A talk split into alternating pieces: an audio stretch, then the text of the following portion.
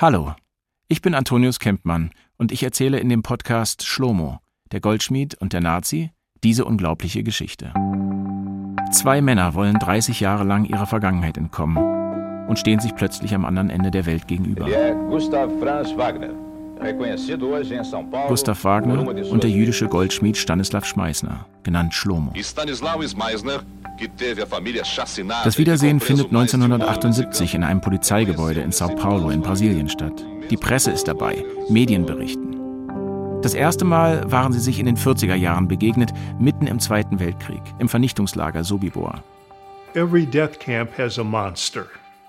Sobibor, it was Gustav Wagner. Wagner, bekannt als die Bestie und der Henker von Sobibor, war stellvertretender Lagerkommandant. Wagner had the right to decide if you should live or you should die, and how long you should live, and how soon you should die. That was Wagner. Schlomo war als Jude Inhaftierter. Er war damals erst 15 Jahre alt.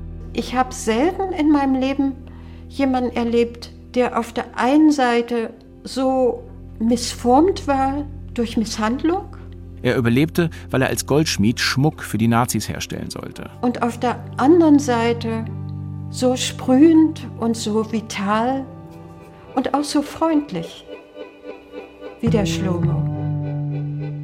Ein gutes Jahr nach dem Wiedersehen, Ende der 70er Jahre in Brasilien, ist der Nazi tot. Kein Gericht hat es entschieden. Wagner hat sich selbst gerichtet. Mit einem Messer. Selbstmord, sagt die Polizei. Aber immer wieder bekommt Schlomo Besuch von Journalistinnen und Journalisten aus der ganzen Welt. Hat er etwas mit dem Tod zu tun? Mein Kollege Martin Kaul und ich haben jahrelang recherchiert. Und das Ergebnis hört ihr hier. Schlomo. Der Goldschmied und der Nazi ist ein Podcast von NDR und WDR zusammen mit Studio J. Alle Folgen gibt es in der ARD Audiothek.